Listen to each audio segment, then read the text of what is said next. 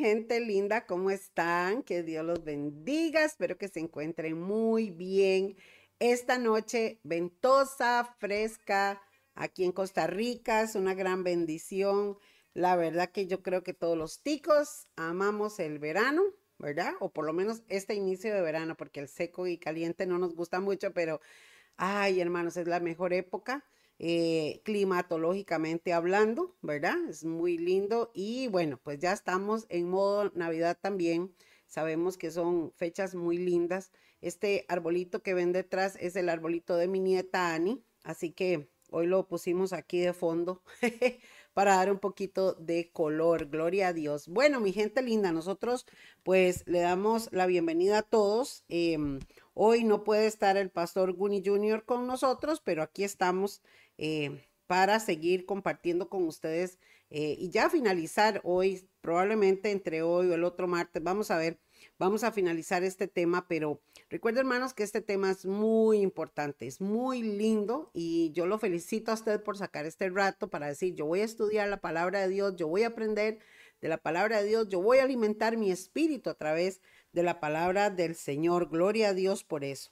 Bueno, quiero saludar a Anita Cubero, que está por ahí, siempre Anita, apoyándonos. Muchas gracias. A Sarita Reyes, que está también ahí. A Randita Alcampos, le mandamos un abrazo.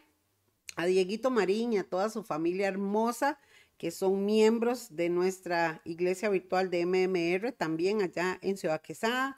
Tenemos a Aura Carballo ahorita, Dios la bendiga.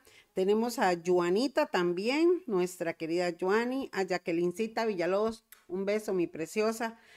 A Denise, mi querida consuegra, Dios me la bendiga, amiguita. A Celita Hernández, gracias, Celita. Yo sigo dándole gracias a Dios por ese regalo que me diste. Gracias, qué lindo. Dios la bendiga. Eh, tenemos por ahí también mis hermanos a Salita, mi hermana Salia, mi hermano Miguel, un abrazo, que Dios me los bendiga. Un abrazo a nuestro querido hermano Bernal Gutiérrez desde New Jersey. Bernalito, Dios te bendiga. Un abrazo para ti, para Carito y para esos dos hermosos príncipes que tienes en tu casa. Una gran bendición. Saludo también a mi bro, a Patricio, mi consuegro. que Dios lo bendiga, mi hermano. A Alice Salazar. Qué lindo, Alice, saber que estás ahí. Te mando un abrazo, te extrañamos. Espero que estés muy bien. Eh, Aurora López también y a toda su familia. Qué lindo, que Dios les bendiga. Un saludo para Silvia Segura. Gracias, hermanos, por estar ahí con nosotros. Y también a Catita, Katia Delgado, le mandamos un abrazo a Yadira García y bueno, ahí se van a ir conectando. Recuerda, hermanos, que si usted pone algún comentario, por lo menos hola, nos va a salir aquí su nombre y va a ser más fácil para nosotros poder saludarles. Un abrazo ahí a Lidia Calderón también, a Yadirita que están conectadas. Que Dios les me las bendiga mucho y a todas sus familias también. Yesenia, qué lindo tenerte, amiga. Un abrazo. Te extrañamos también. Que Dios me la bendiga mucho. Bueno, y Catita Delgado también. Un abrazo que ahí nos pone, Pastor, amén. Eso, preciosa, gloria a Dios. Bueno, mis hermanos, tenemos em, muchas eh, cosas que compartir esta noche. Eh, Josito, gracias por conectarse con nosotros. José Vargas. Y bueno, quiero compartirles, hermanos, eh, hablar un poquito. Recuerden que hemos estado hablando sobre un futuro escrito, ¿verdad? Hablamos de esta parte Em, y para resumir un poquito por ahí, ah, voy a saludar por aquí a Maricel Soto. Maricel, ah, es mi prima. Maricel, que Dios me la bendiga, mi chiquita. Un abrazo para ti, para, em, para tu esposito hermoso. Para Steven, allá están en la Florida. También les mandamos un abrazo. Y a Miguelito Carballo. Martita Villegas y May BC creo que es, bueno, no sé quién es May, Sadi, Leiva, gracias, qué lindo verles, que están por aquí conectados, gloria a Dios. Bueno, mis amados, estábamos conversando y hablando de este tema tan importante, ¿verdad? Un futuro escrito. Eh, fue el título que pusimos desde el principio en esta serie y como le veníamos comentando, mis hermanos, Ustedes saben que eh, estamos hablando de todo lo que ha venido aconteciendo después de que Israel comenzó a hacer, eh, comenzado esta guerra entre Israel y Hamas, que ahorita están en una tregua, ¿verdad? Están dando así como un chance, pero ya hemos hablado lo que dice la Biblia. Quiero recordarles, mis hermanos, también que estuvimos hablando de la profecía que está en la Biblia direccionada al pueblo de Israel y cómo la Biblia habla de un último gobierno que va a venir a la tierra y que después de ese gobierno va a acontecer algo glorioso. Hasta ahí vamos. Si usted quiere enterarse más, Recuerde que puede unirse a nuestras páginas, puede buscarnos aquí en Facebook, en este canal, MMR Costa Rica, y también en YouTube. Estamos en el mismo nombre. Puede escucharnos en SoundCloud, que es la aplicación para escuchar los audios, y también en Spotify. Estamos por ahí para que ustedes también puedan, hermanos, eh, meterse en a estudiar saque su Biblia, saque el ratito, hermano. Mire, esto es una gran oportunidad y es gratuito, porque todo lo que hacemos aquí es gratuito, es para el Señor, para ustedes, porque de gracia recibimos, de gracia damos, ¿verdad? Bueno, gloria a Dios. Déjenme contarles, hermanos, entonces que eh, en este resumen hemos venido hablando de cómo la Biblia habla de una profecía exclusiva y esta profecía tiene que ver con un sueño que tuvo un rey hace miles de años. Em, que estaba gobernando sobre Israel, sobre, en un imperio, el rey Nabucodonosor, y cómo Dios le da la interpretación al, profeta Daniel. Daniel nos habla de esta estatua que sueña el rey, aclara qué significa su cabeza, qué significan sus brazos, qué significa eh, su estómago, ¿verdad? qué significan las piernas y qué significan los pies. Como hemos estudiado, ustedes saben, hermanos, em, hemos hablado de esto y cada una de estas representaciones tiene que ver con los imperios que iban a gobernar sobre Israel. Llegamos hasta el imperio romano, que fue y lo que representa esta estatua, que son las dos piernas, y este imperio que gobernó sobre Israel por mil años, hermanos, por mil años, este imperio eh, se terminó. Pero los pies de esta estatua, que son de barro y de hierro, mezclados, que por ende no se mezclan, pero va a haber una alianza. Ya lo explicamos también que tiene que ver con la alianza de Europa y de, de Medio Oriente. Ya también hablamos cómo la alianza que ha hecho Rusia con Irán y con estos otros, con Siria y con otros países musulmanes, es la representación, es lo que ya se ha dado a nivel bíblico y a nivel profético, que es la evidencia de que ya está esta alianza. Cuando esta alianza se dé, según la profecía, va a salir de esta alianza un gobernante mundial, un hombre que va a ser gobernante mundial y entonces va a tener dominio no solo sobre Israel, sino sobre el mundo, sobre la economía, sobre la política, sobre mm, este, la religión. Y entonces, hermanos, es muy interesante entender cómo este, mm, e, este personaje, ¿verdad? Que nosotros le conocemos como el anticristo, eh, viene a una época, escuche esto, qué interesante, viene a una época em, donde, eh, donde los judíos en estos momentos están esperando un Mesías, porque ellos no creyeron en Jesús como su Mesías, sino que ellos están esperando un Mesías. Por eso usted los ve vestidos de negro en el muro de los lamentos, orando, ¿verdad? Ellos están clamando, los rabinos y los, todos los judíos ortodoxos y todos están clamando para que venga el Mesías a salvarlos de todos estos enemigos. Pero también los musulmanes están esperando a su Mesías, el Mahdi, el Mahdi, ellos le llaman así, entonces el Magdi. Entonces, ¿qué es lo que pasa? Que ellos también están esperando que aparezca el Mesías, según las profecías musulmanas, para que venga a erradicar a Israel y para que venga a darles a ellos la victoria sobre Israel. Explicamos también cómo todo este rollo que tienen los musulmanes en contra de Israel, este rollo, como dicen los mexicanos, tiene que ver también, hermanos, desde el principio de la historia, desde que hablamos cómo Dios llama a Abraham y cómo pasa todo ese proceso con los hijos de Abraham, Ismael e Isaac, y cómo viene la descendencia. Entonces, la promesa que Dios le da a Abraham es para Isaac, que es el hijo de él y de su esposa, pero anteriormente había tenido un hijo con la esclava y entonces de ahí descienden los musulmanes. Cuando usted y yo estudiamos estas cosas, mis amados chiquillos y chiquillas, ya vamos entonces conociendo, empapándonos un poquito más. Por eso es que yo trato en estos estudios de hacer un poquito de, de, reseña, pero realmente es un tema que hay que estudiarlo y por eso yo le sugiero que usted, si no lo ha escuchado, eh, escuche las anteriores. Recuerde que esta serie se llama Un futuro escrito y usted puede escucharlo eh, perfectamente ahí desde su celular o desde su computadora y entonces usted va a poderse empapar un poquito mejor.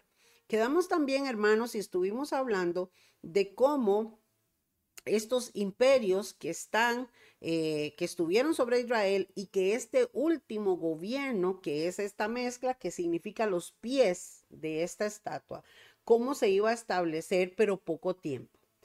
Como este gobierno va a estar poco tiempo, la Biblia nos habla entonces, amados, de que al final, en esta visión, vean qué tremendo la visión que tiene este rey y cómo Dios le trae esa revelación a Daniel hace miles de años y todo esto se ha cumplido y está respaldado por la misma historia, porque todo esto aconteció, cómo aparece una piedra del cielo y viene y cae sobre los pies, golpea los pies, no golpea las piernas, no golpea la cabeza, no golpea los brazos, sino que golpea los pies de esta estatua. Y es que esto simboliza, hermanos, que cuando este gobierno del anticristo esté gobernando, esté sobre la tierra, valga la redundancia, va a terminar porque va a venir una piedra del cielo que lo va a destruir. ¿Ok? Y entonces estamos en esta etapa hablando sobre esto, donde vemos que, em, que esta piedra representa precisamente la venida de nuestro Señor Jesucristo. Los cristianos estamos esperando a nuestro Mesías y nuestro Mesías se llama Jesucristo, Yahshua. Él es nuestro Mesías, ¿verdad? Yahshua es su nombre en, en, en hebreo.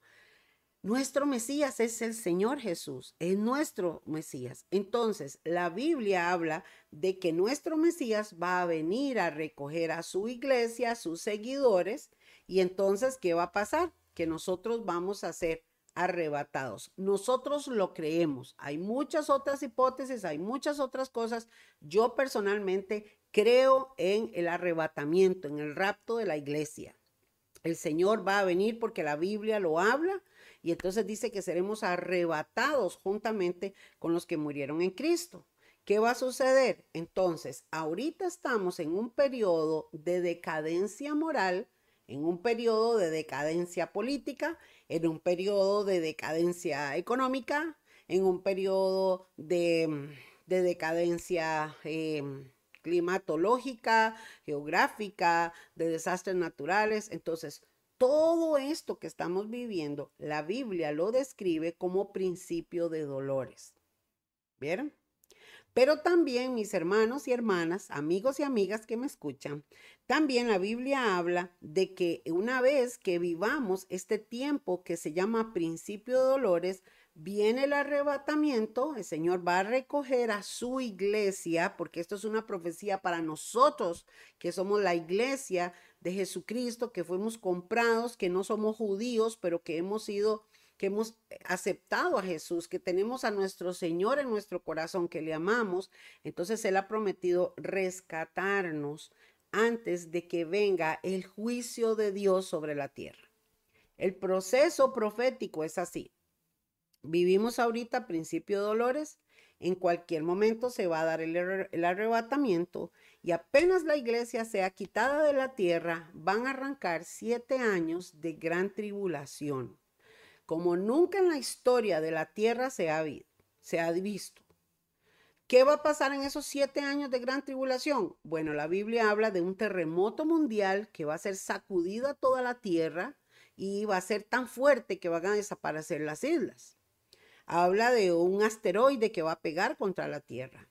Habla de el caos que se va a dar en el mundo. Eh, o sea, una serie de acontecimientos, hermanos, de plagas, de úlceras, de, bueno, del sol va a recalentar a los hombres hasta traer quemaduras. Eh, habla de demonios que se van a personificar. Escuche esto, unos demonios se van a, personificar y van a andar matando a la gente, espantando eh, por unos meses. O sea, la Biblia habla de 21 juicios, 21 juicios, hermanos, eh, tremendos. Están escritos en Apocalipsis, donde habla de siete sellos, siete trompetas y siete copas. Y las últimas se llaman las copas de la ira de Dios. Escuche esto, las copas de la ira de Dios. O sea, el enojo de Dios sobre el ser humano que le ha dado la espalda a Dios. Porque al final, hermanos, la gente no entiende que nosotros estamos aquí porque Dios decidió crear la tierra, decidió crear al ser humano, nos puso a nosotros para que gobernásemos, para que viviéramos en la tierra, para que fuéramos sus hijos, su pueblo, pero nadie quiso. Le dio la espalda, por eso fue que él eligió al pueblo de Israel, hizo un pacto con Abraham, porque lamentablemente, hermanos, no quería nadie nada con Dios. A la gente le gusta el placer, a la gente le gusta el pecado, a la gente le gusta todo lo que no hay que hacer, lamentablemente. Como todos estábamos destituidos de la gloria de Dios y nadie podía ser salvo, y aún el pueblo de Israel igualmente le daba la espalda al Señor y se la siguen dando, porque lamentablemente no todo el pueblo de Israel realmente está con el Señor. ¿Qué sucede entonces, hermanos? Sucede que entonces Jesús baja a la tierra, se hace ser humano y él dice, yo voy a dar mi vida para que todo el que venga a mí, ¿verdad? Sea nueva criatura. Por eso dice que el que está en Cristo, nueva criatura es. Las cosas viejas pasan, todas son hechas nuevas. Y entonces venir al Señor nos permite a todos los seres humanos ser salvos. La obra que hizo Jesús en la cruz, amados, es para todo el mundo. Entonces se abre un espacio de oportunidad y de gracia desde que Jesús muere en la cruz hasta que Él regrese en el arrebatamiento, se va a abrir este espacio de gracia. Se llama el tiempo de gracia. ¿Por qué de gracia? Porque esta es la oportunidad de que todos los seres humanos vuelvan al Señor. Todos. ¿Ok? Entonces, mis amados, ahorita estamos bajo el tiempo de gracia, pero este tiempo termina cuando la Biblia habla de principio de dolores. Entonces, al estar nosotros viviendo ya principio de dolores, Jesús dijo, cuando todas estas cosas que ustedes vean en principio de, en la época de principio de dolores, sepan que el tiempo está cerca. ¿Qué significa? Que está cerca la gran tribulación. Viene el arrebatamiento, comienza la gran tribulación. En la gran tribulación va a gobernar en los últimos tres años y medio, porque son siete años, va a gobernar el anticristo. Y la Biblia habla de muchas cosas que este hombre va a hacer, ¿verdad? Ya lo hemos leído y lo hemos visto también en los anteriores estudios. Y entonces, hermanos, él está gobernando cuando al puro final, en el último día que se cumple los siete años, de la gran tribulación aparece nuestro Señor Jesucristo. Es esta piedra que ustedes ven en esta imagen, ¿verdad? Que está muy, me gusta mucho esta imagen porque está muy bien ejemplificado. Esa piedra que cae del cielo va a destruir, escucha, va a destruir este reino. Y entonces el Señor va a quedarse en la tierra por mil años y va a establecer su reino por mil años. Entonces estábamos, hermanos, estudiando por ahí y la semana pasada estuvimos viendo cómo, qué va a pasar ese día, ¿verdad? Y entonces recuerdan que estuvimos hablando de Apocalipsis capítulo 19 y estuvimos hablando de estos versículos, ¿verdad? Que es lo que queremos hoy motivarles, hermanos, no se duerman, no se salgan, comparta este estudio, esta palabra, porque necesitamos, la gente tiene que abrir los ojos, hermanos, la gente está metida en sus problemas, metida en sus situaciones, la gente no está percibida. Y esto es terrible porque dice la palabra, hermanos, que cuando despierten a la realidad va a ser tarde. Nuestra responsabilidad para los que conocemos la palabra es alertarle a la gente, es hablarle a la gente. Mire, vuelva su corazón a Dios. Mire, vivimos tiempos finales. Mire, el Señor viene pronto. Quizás muchos se burlen y se rían y digan, ah, yo no creo eso, eso es una mentira, una panderetada. Bueno, pero nosotros cumplimos en anunciarle. y oremos, hermanos, por nuestros familiares, para que no tengan que sufrir este tiempo tan terrible. Vean qué interesante, hermanos. Entonces habla Apocalipsis que eh, habla este Juan, que es el que escribe esto, el apóstol Juan, que tiene la revelación, ¿verdad? Y entonces él dice, y voy a pasarlo un poquito rápido porque ya lo explicamos la semana pasada, él dice que he aquí un caballo blanco y el que lo montaba se llamaba fiel y verdadero y con justicia juzga y pelea. Recuerden que estuvimos hablando sobre esto, que número uno, el caballo blanco representa la autoridad del Señor, el caballo representa autoridad, pero lo blanco representa la santidad la pureza, el brillo, el resplandor del Señor, ¿verdad? Entonces Juan ve un caballo blanco, pero el que lo monta tiene un cinto, tiene una etiqueta que se llama fiel y verdadero. Recuerden que hablamos que la fidelidad de Dios siempre está. ¿Dónde se refleja la fidelidad de Dios? Bueno, si usted es un hijo de Dios, la Biblia dice que para el hijo de Dios, escuche esto, hay victoria en todos sus caminos. Por ejemplo, esa es una promesa. Y el Hijo de Dios sabe que hay victoria en el Señor. Nunca hay un fracaso, siempre hay victoria, ¿cierto? Para el Hijo de Dios, la Biblia dice que, que Él es nuestro proveedor. Y siempre el Señor nos provee. Hermanos, en los momentos más que uno no se imagina, siempre aparece la provisión del Señor. ¿Están conmigo? Y los que lo vivimos, porque nosotros lo vivimos, hermanos, mi esposo y yo no somos pastores que andamos pidiendo plata como otros, porque eso no, no entra con nosotros. Vivimos de la mano de Dios y uno lo ve. Uno lo ve, Señor, necesito pagar unas pastillas, tengo que comprar unas pastillas mañana. Señor, no tengo el dinero. Pa, algo aparece y algo llega. Así vivimos los hijos de Dios. Y yo sé que muchos de ustedes viven así, hermanos. Oran por un trabajo, oran por esto y Dios les bendice, Dios les multiplica. Qué lindo. Esto es promesa de Dios. ¿A qué le atribuimos esto? A la fidelidad de Dios. Porque Dios dijo, si usted viene a mí, yo le voy a dar esto, esto y esto. Camina en santidad, haga mi voluntad y yo le voy a dar esto a ustedes. Ustedes son míos, ustedes son propiedad mía. Ustedes están creyendo mi palabra, ustedes están creyendo lo que yo hice. Entonces yo les voy a atribuir a ustedes bendición. Por eso, hermanos, es que no hay otro camino. ¿Quién nos puede dar esto? Nadie. Nadie, solo nuestro Señor Jesucristo. Entonces, hermanos, esta representación de Jesús habla de la fidelidad. Por eso Dios no le debe nada a nadie. Lo que Dios dice se cumple en nuestras vidas, ¿cierto? Entonces, hay gente que dice, ay, pero qué raro, yo le pido a Dios esto y no me lo da y no me lo da. Bueno, es que a veces no sabemos orar y pedimos mal. Entonces, no es culpa de Dios, es culpa de nosotros. O segundo, muchas veces, hermanos, también la gente vive en su pecado, vive, hace las cosas como le da la gana y entonces quieren las bendiciones de Dios. Y las bendiciones de Dios se dan por obediencia también. ¿Ok? Entonces, hermanos, la fidelidad de Dios tiene que ver con esto. Verdadero, ¿por qué? Porque Él es la verdad. En el Señor está la verdad, en Dios está la verdad, no existe otra verdad. Hay muchas verdades en el mundo a medias, pero la verdad absoluta está en nuestro Señor. Y cuando habla de justicia, nótese que habla justicia, juzga y pelea. Tres cosas, hermanos, que generalmente muchos cristianos no lo saben. Porque les venden un evangelio de amor, de prosperidad, de riqueza. Don't worry, be happy. All is fine. Todo está bien. Ven cómo estoy en el inglés, chiquillos. ¿Vieron? ¿Qué manera? ¿Ah? todo está muy bien, todo está pura vida, pero no es así. El Señor es justo y dice, amados, que le va a dar a cada uno según su obra.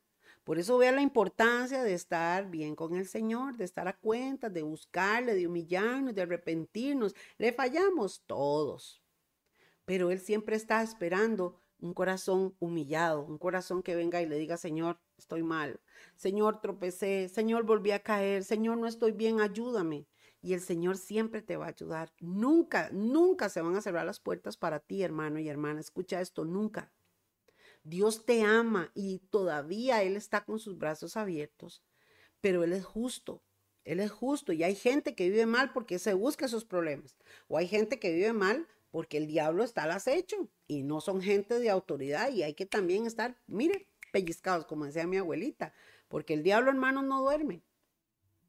Pero dice que él juzga, o sea, también Dios va a darle a cada uno según su obra. Él es un juez justo, pero habla de pelear. ¿Dónde va a pelear el Señor? Bueno, déjeme decirle que una de las promesas que actualmente tenemos los hijos de Dios, usted y yo, chiquillos, usted y yo, que somos hijos de Dios, tenemos una promesa. ¿Y sabe cuál es una de esas promesas? Que el Señor pelea a tu favor. Wow, ¿cómo es eso? Hablamos de pelea. Bueno, resulta que el Señor, hermanos, usted está, va por la calle manejando y Satanás dice, voy a meterle un carro para atropellarlos o para que, o para que se accidenten o para que atropellen a alguien y todo. Y usted va tranquilo en su carro. Y Dios mandó ángeles, evitó cosas y a veces no nos damos ni cuenta. ¿Qué significa eso? Que Jehová pelea por nosotros. Tal vez usted está en esta hora durmiendo en su casa o va a dormir en su casa dentro de un ratito y entonces usted se acuesta, no se da cuenta de muchas cosas, hermanos, pero Dios lo está librando, Dios lo está guardando. Dios pelea por nosotros, Él pelea por nosotros. Él, él es un juez justo, pero también Él es un Dios fuego, Él es fuego consumidor y a eso se refiere. Entonces cuando Juan ve esta visión, amados, y ve que viene este caballo blanco y el que lo monta trae esos atributos, podemos entender entonces lo, cómo es Jesús, qué viene a ser Jesús. Ahora, en el verso 12, Juan comienza a describir lo que él ve en su rostro. La Biblia dice que nadie ha visto a Dios, ¿verdad? Al Padre, nadie lo ha podido ver. Pero Jesucristo sí es reflejado en el Apocalipsis de muchas formas, hermanos. Y una de esas es esta, esta descripción que da eh, precisamente Juan cuando él eh, escribe lo que él ve. Entonces, él dice en el verso 12, mira lo que es, cómo, cómo ve Juan a Jesús. Él dice, sus ojos eran como llama de fuego. Imagínense, ¿verdad? Cualquiera lo ve así como, uy, Dios mío, ¿verdad? y había en su cabeza muchas diademas, ¿ok? Y dice que, voy a poner un momentito la batería a mi computadora porque ya se quiere ir. Y dice que había en su cabeza muchas diademas y tenía un nombre escrito que ninguno conocía sino él mismo. Cuando habla de fuego, de ojos de fuego, hermanos, es precisamente hablando de eso, del juicio del Señor. Permítame un momentito conectar esto. Porque si se me apaga la computadora, no puedo seguir. Muy bien. Entonces, hermanos, em, esa representación de los ojos de fuego tiene que ver con la autoridad del Señor, con el juicio de Dios. Los ojos del Señor todo lo ven, hasta lo más oculto hasta lo más profundo. Nada en este mundo se escapa, ni nosotros, ni de la creación, ni lo que hace el diablo, nada. Él es omnipotente, todo lo puede y él todo lo ve. ¿Se da cuenta? Sus ojos son como llama de fuego. Tienen muchas representaciones. Yo voy a ir un poquito rápido porque no nos da mucho el tiempo, pero tiene que ver con esa autoridad, con ese justo juicio que tiene el Señor también. Y esta diadema, usted sabe que los reyes y las reinas, bueno, em, eh, la, reina Isabel, que ha sido como la más famosa, ¿verdad? Eh, siempre se presentaba con sus tiaras, con sus diademas, ¿verdad? llena de perlas y de cosas que pues era la representación de su... Eh, de su reinado, ¿no? Que era la reina. En este caso, esta diadema dice que tenía un nombre escrito que ninguno conocía sino él mismo y dice que muchas diademas. Porque hermanos, es que el Señor Jesús es el Señor de señores, es el rey de los reyes. O sea, Él está por encima de todo. Entonces, estas diademas representan más allá de lo que nosotros podemos entender. Tenía un nombre escrito que nadie conocía, solo él mismo. Porque hermanos, nuestra mente humana es una mente limitada. O sea, nosotros no podemos, por más que tratemos, no vamos a entender muchas cosas, ¿verdad? Como dice Deuteronomio 29, 29, las cosas reveladas son para nosotros y las ocultas son de Dios. Y aguántense. Y yo me tengo que aguantar. porque hay cosas que no las puedo entender y algún día las entenderé. ¿Ven? Deuteronomio 29, 29, apúntelo chiquillos para que vean. Pero Juan entonces ve esto y yo puedo entender, hermanos, cómo realmente la realeza, el poder, la soberanía, la supremacía de nuestro Señor está reflejado en su rostro, en su rostro porque tenemos la figura de un Jesús humano, carpintero, y Juan lo tenía porque Juan estuvo ahí, Juan lo conoció, Juan anduvo con Jesús, comió con Jesús, andaba entre los doce discípulos, ahí era, dicen que era el chineado, que estaba ahí recostado siempre al regazo del Señor. Pero ahora lo ven, otra representación. Imagínense el impacto para Juan, mis amados. Qué, qué impresionante, ¿verdad? ¿Ah? Yo me pongo a pensar y yo digo, wow, o sea, ¿cómo pudo sentirse Juan cuando lo ve vestido de rey en su realeza, en su realmente, em, eh, a ver, en su, en su presentación natural como el rey de reyes y señor de señores? Esto que Juan ve, amados, que es muy impresionante, también tiene muchos significados. Por eso yo te hablo y te cuento, hermanos, de, esa, de esos ojos de fuego, esos ojos justos, esa justicia, ¿no?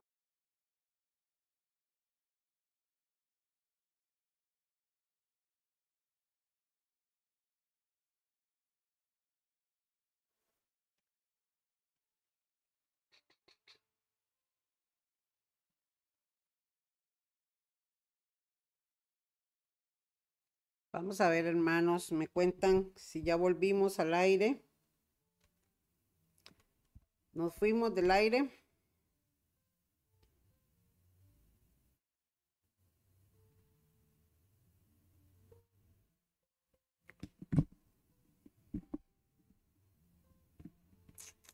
Dígame si ya volvimos. Dígame si ya volvimos. Em, tuve un problema, chiquillos, se me apagó la compu y perdimos la transmisión, pero ya estamos de vuelta. Tuve un problema, chiquillos, se me apagó la compu y perdimos la transmisión, pero ya estamos de vuelta. Aquí me escucho bien, ¿me escucho bien? Sí, perfecto, gracias Anita, ya me dijo que sí. Bueno, perdón, chiquillos, estas cosas pasan en vivo. Pero gracias a Dios, ¿verdad? Vamos saliendo. Tuve que llamar a mi técnico. Rápido, venga. Bueno, aquí estamos. Entonces, chiquillos, estamos hablando de cómo la palabra del Señor nos muestra, ¿verdad? Todo esto que estaba viendo Juan, eh, eh, ¿verdad? Juan estaba ahí impresionado. Y también habla de esto, escuche, ya vimos el rostro, ahora dice, y estaba vestido de una ropa teñida en sangre. Oiga, qué impresionante. Y su nombre es el verbo de Dios. Uy, esto es demasiado impresionante. La vez pasada yo les dije, chiquillos, esto va a estar buenísimo porque si usted quiere saber quién es Jesús, aquí hay una muy buena explicación.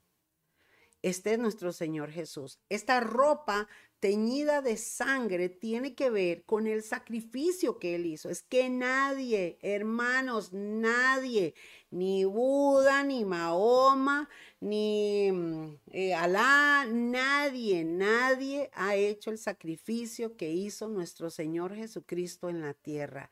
Nadie. Por eso el Padre lo exaltó hasta lo sumo y le dio un nombre que es sobre todo nombre en el cual toda rodilla se va a doblar, toda lengua va a confesar que Él es el Señor. ¡Wow! Esto es maravilloso, esto es glorioso. Ahora, mis amados, esta, esta ropa teñida de sangre representa precisamente este em, sacrificio. Él dio su sangre para salvarnos. ¿Verdad? Todos estábamos destituidos de la gloria de Dios, estábamos listos y fritos. Bueno, entonces vino el Señor y dijo, yo voy a dar mi vida para que con un derramamiento de sangre hay perdón de pecados y todos aquellos que vengan a mí yo los voy a perdonar. ¿Ah? Y cuando habla del verbo de Dios, es que precisamente el apóstol Juan en el capítulo 1, en el libro de San Juan, capítulo 1, él habla de esto.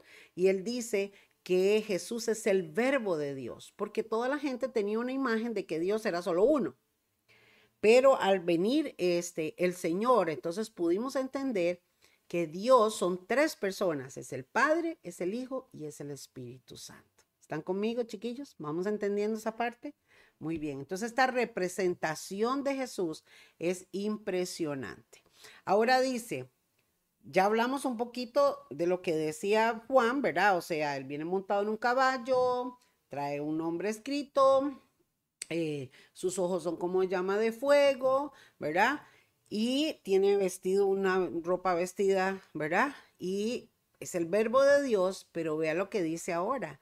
Y los ejércitos celestiales vestidos de lino finísimo, blanco y limpio, le seguían en caballos blancos. Déjenme decirle que hay mucha gente, mis hermanos, hay mucha gente que cree que estos ejércitos celestiales es la iglesia que fue arrebatada. Hay muchos historiadores y muchos escatólogos que afirman que este ejército es realmente la iglesia. ¿Por qué? Porque la Biblia habla de que la iglesia está vestida de lino fino, blanco y limpio.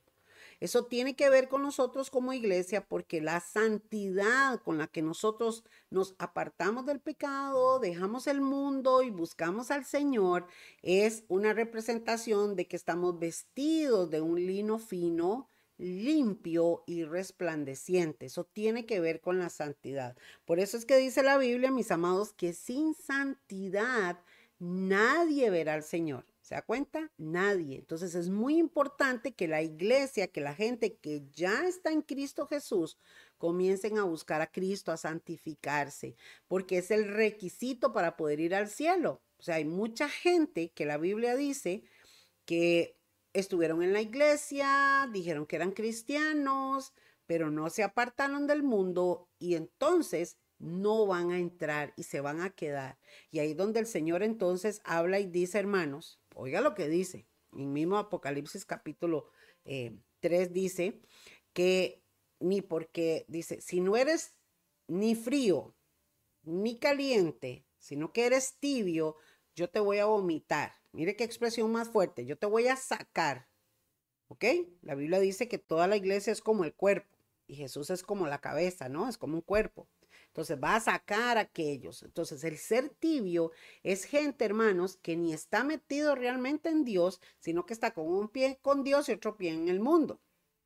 Entonces a eso la Biblia llama tibios. Por eso, hermanos, es que es muy importante que tú y yo entendamos que buscar a Dios es hermoso, pero tenemos que despojarnos, tenemos que buscar, tenemos que pedirle a Dios, tenemos que decirle no al pecado. Y cuando usted va por ahí, ¿verdad? Como en las fábulas, que viene el diablo, con una tentación, ¡ey! Pare, un momentito, no, no voy a caer. No voy a hacer eso, no lo voy a hacer. Y así es como entonces, cuando Dios comienza a ver un corazón esforzado que comienza a decirle no a las cosas, ahí entonces, hermanos, comienza el Espíritu Santo a trabajar con nosotros y nos ayuda. Es que usted y yo por nosotros mismos no podemos vencer esto, hermanas. Esta carne es terrible. Nos jala lo malo. Como decía el apóstol Pablo, queriendo hacer lo bueno, no lo hago, sino que hago lo malo, porque esta carne me lleva a hacer lo malo. Pero cuando tienes al Espíritu Santo, cuando tú comienzas a buscar a Dios y buscas a Dios en oración, el Espíritu comienza a ayudarte y comienzas a levantarte y comienzas a caminar y comienzas a experimentar, hermanos, cambios. Entonces, no somos perfectos ninguno y siempre fallamos, pero vemos gente que va mejorando, gente que va siendo mejor cada día, gente que usted comienza a verle, entonces antes robaban, ya no roban, antes decían malas palabras, ya no las dicen, antes eh, eran alcohólicos, ya no lo son, antes estaban en las drogas, ya no lo son. Y uno comienza a ver una mejoría, una prosperidad en la vida de esa persona a nivel personal, física, emocional, intelectual, mental, y es porque el Espíritu Santo está haciendo esa obra. Qué importante, hermanos, y qué hermoso es saber que todos estamos bajo la oportunidad, escucha esto, hermano y hermana que me escuchas, todos estamos bajo la oportunidad en estos momentos de irnos en el arrebatamiento, de irnos con el Señor. Bueno, si nos morimos antes, pues mejor, nos vamos antes. Pero de estar con el Señor para regresar, escuche esto, para regresar con el Señor. Vamos a estar. Entonces, ¿qué dice la Biblia? Vean qué hermoso. Entonces, la Biblia dice que ahorita estamos en principio de dolores, viene el arrebatamiento, vamos a ser levantados por el Señor. Y mientras en la tierra hay siete años de gran tribulación y va a venir muchas cosas, la iglesia está en el cielo, en allá donde, donde los tiene un lugar preparado el Señor, porque Él dijo, yo me voy a ir, voy a ir a preparar morada para ustedes, voy a ir a preparar, y donde yo estoy, ustedes van a estar. Esa fue la promesa que Dios le dio a sus discípulos y a todos los que hemos seguido al Señor. Entonces, vamos a estar arriba celebrando un acontecimiento que se llama las bodas del Cordero. Qué lindo, ¿no? Las bodas del Cordero. Y es que Jesús es la representación y esa ropa teñida de sangre como un cordero inmolado. Juan lo habla así en el Apocalipsis. Porque antes, para que hubiera remisión de, de, perdón de pecados, tenía que haber un sacrificio de sangre. Entonces mataban un corderito, mataban ¿verdad? Una ovejita, taca, taca, hacían todo un ritual para que hubiera perdón de pecados. Pero cuando Jesús vino, es como que Él fue el cordero, Él dio su vida, fue sacrificado para que todos los que lo veamos a Él tengamos la oportunidad de ser salvos. Entonces, mis amados, díganme si esto no es maravilloso, hermoso y precioso. Tírenme en corazoncitos ahí si usted está de acuerdo con esto, hermanos, porque esto es muy lindo, esto es muy hermoso y esto es, es, es de gran bendición saber estas cosas. Amén. Entonces, se dice que estos eh, ejércitos vienen, vienen con el Señor y que somos la iglesia, pero también, hermanos, probablemente viene un ejército de ángeles. O sea, usted se puede imaginar, oigan esto, chiquillos, usted se puede imaginar lo que van a sentir los seres humanos que estén en la tierra viendo en el cielo descender al Señor y a sus ejércitos. Más de se va a morir del susto, me imagino. Pero ojo, ¿a dónde va a descender el Señor? ¿A dónde va a venir? Bueno, cuando el Señor descienda, va a venir a destruir el reino o el gobierno del anticristo, es la piedra. Recuerden que estamos viendo la imagen, es la piedra que viene del cielo, ¡pum! y pega sobre los pies. ¿Por qué? Porque va a venir a destruir al gobierno del anticristo.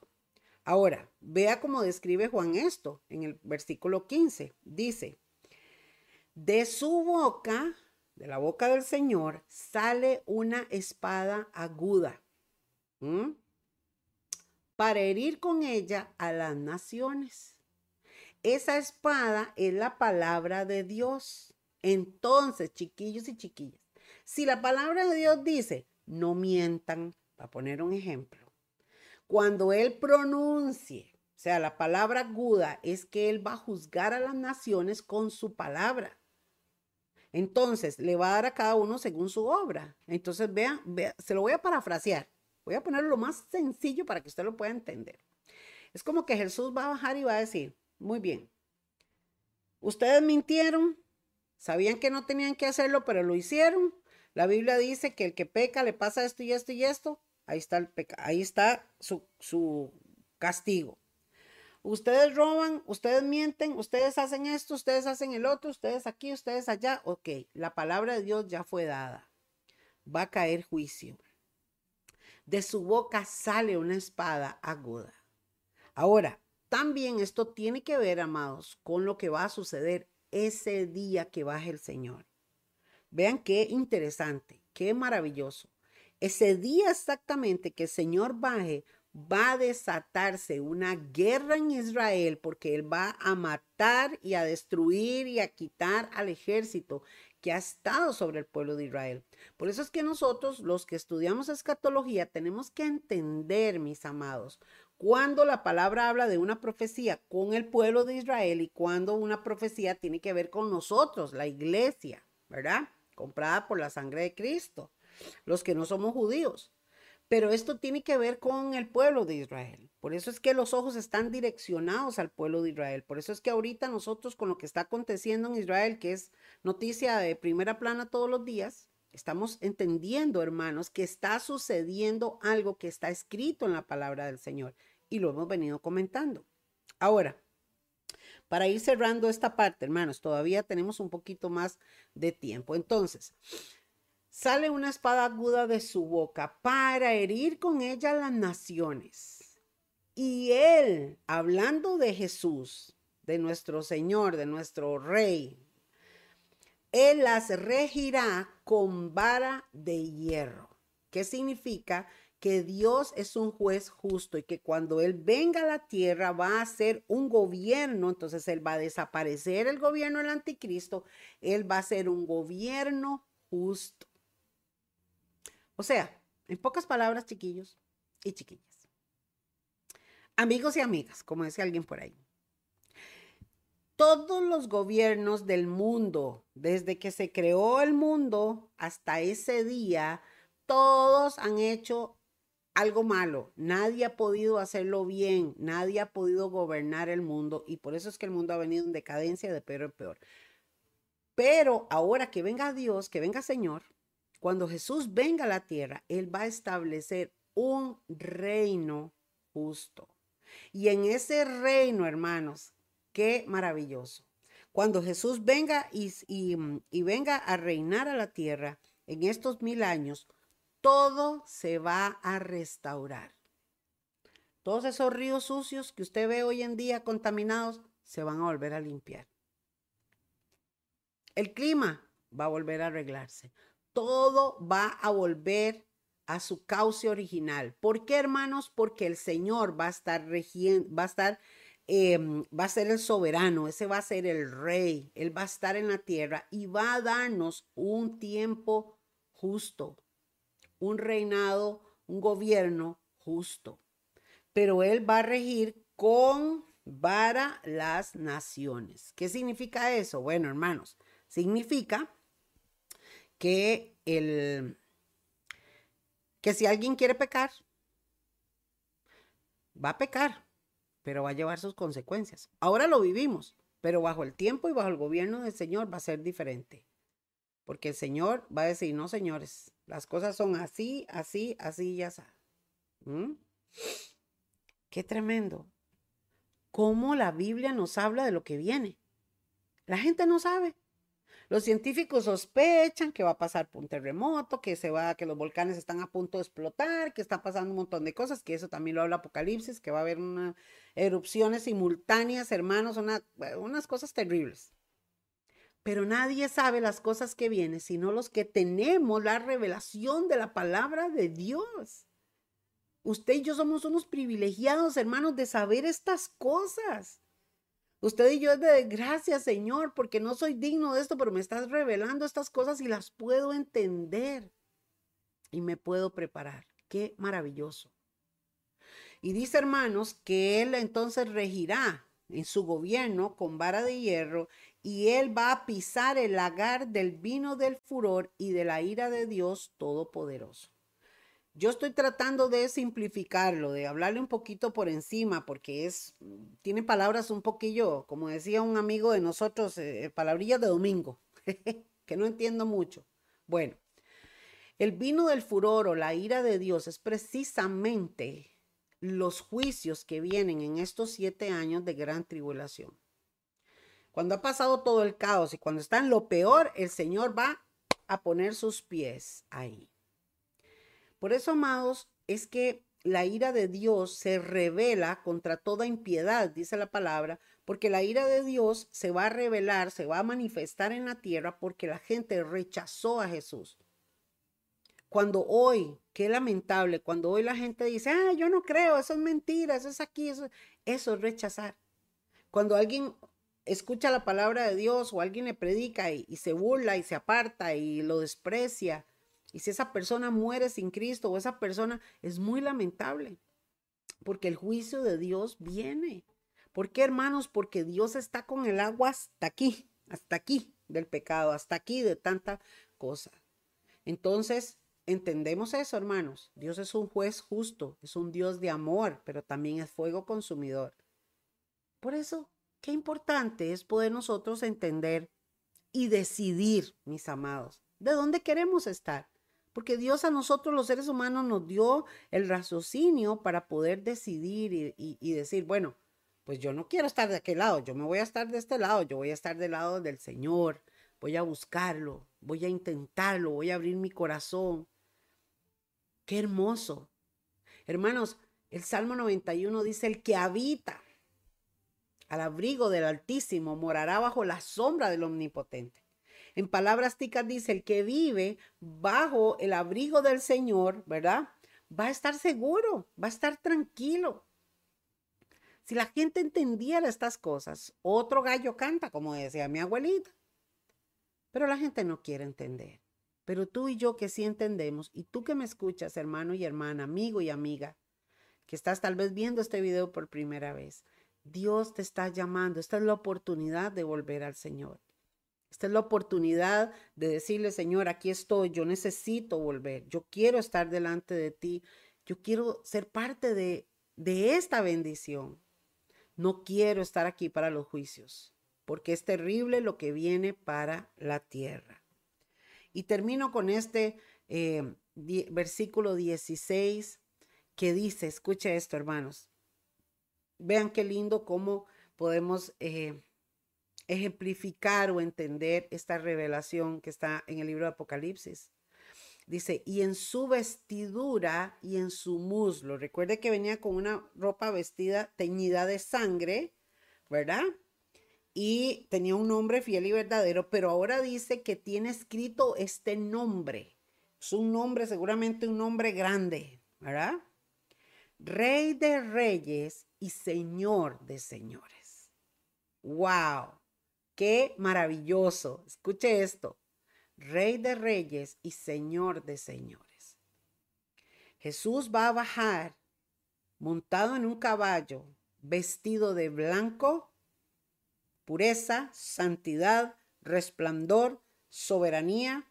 Viene vestido como un rey, pero también viene impregnado su sacrificio para que todos vean que Él realmente es el Hijo de Dios, que Él realmente es el Mesías, que Él realmente es el camino, que Él realmente es el Salvador y que entonces Dios Padre le dio y lo levantó hasta lo sumo, le dio este nombre que es sobre todo nombre y por eso dice hermanos que Él va a bajar vestido de rey. Y dice rey de reyes y señor de señores. Cuando el ser humano que esté en ese tiempo, hermanos, pueda ver, se van a jalar las mechas. Y los primeros que se van a jalar las mechas son los judíos. Hermanos, esos son los primeros que van a decir, ¿cómo es posible? No puede ser. Todo el tiempo que perdimos. Porque no creen en Jesucristo. Ellos de hecho, algunos de ellos hasta se ofenden si escuchan el nombre de Jesús.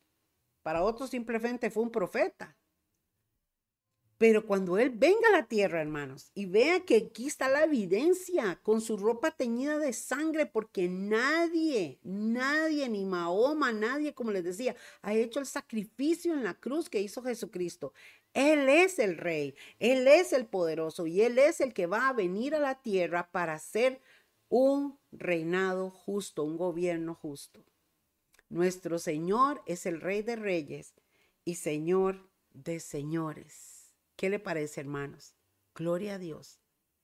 Quiero dejar esta, este estudio hasta aquí, porque ya pues van a ser las ocho y eh, las nueve, perdón. Y hermanos, quiero invitarles para que el próximo martes se conecten. Ya casi terminamos. Quiero comentarles que nosotros el último, eh, la última celebración que tenemos en MMR va a ser el 17 de diciembre, como ustedes saben, ¿verdad? El domingo 17 de diciembre.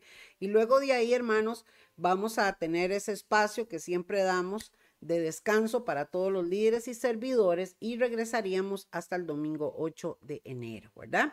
Entonces, durante este tiempo, hermanos, no van a haber actividades transmitidas, pero em, les invitamos para que ustedes estén estos martes que nos quedan. Creo que nos quedan tres martes para que ustedes también estén aquí conmigo, hermanos. Vamos a ver eh, quién me acompaña el otro martes porque hemos estado con algunas diligencias, pero no queremos fallarle al Señor ni a ustedes estudiando la palabra de Dios, trayendo esta palabra a su corazón, que ahora usted pueda decirle, Señor, yo quiero estar contigo, Señor, yo quiero que tú me bendigas, Señor, yo necesito que tú me toques para que yo pueda caminar. Y también, hermanos, que abra el Señor en tu corazón el deseo de predicar la palabra. Háblale a la gente, háblale a tus seres queridos, ora por ellos. Que el Espíritu Santo siempre va a hacer esa obra maravillosa. Amén. Bueno, mis amados, quisiera pedirles que por favor no se me vayan. Denme un minuto para orar por ustedes, si me lo permiten. Amén.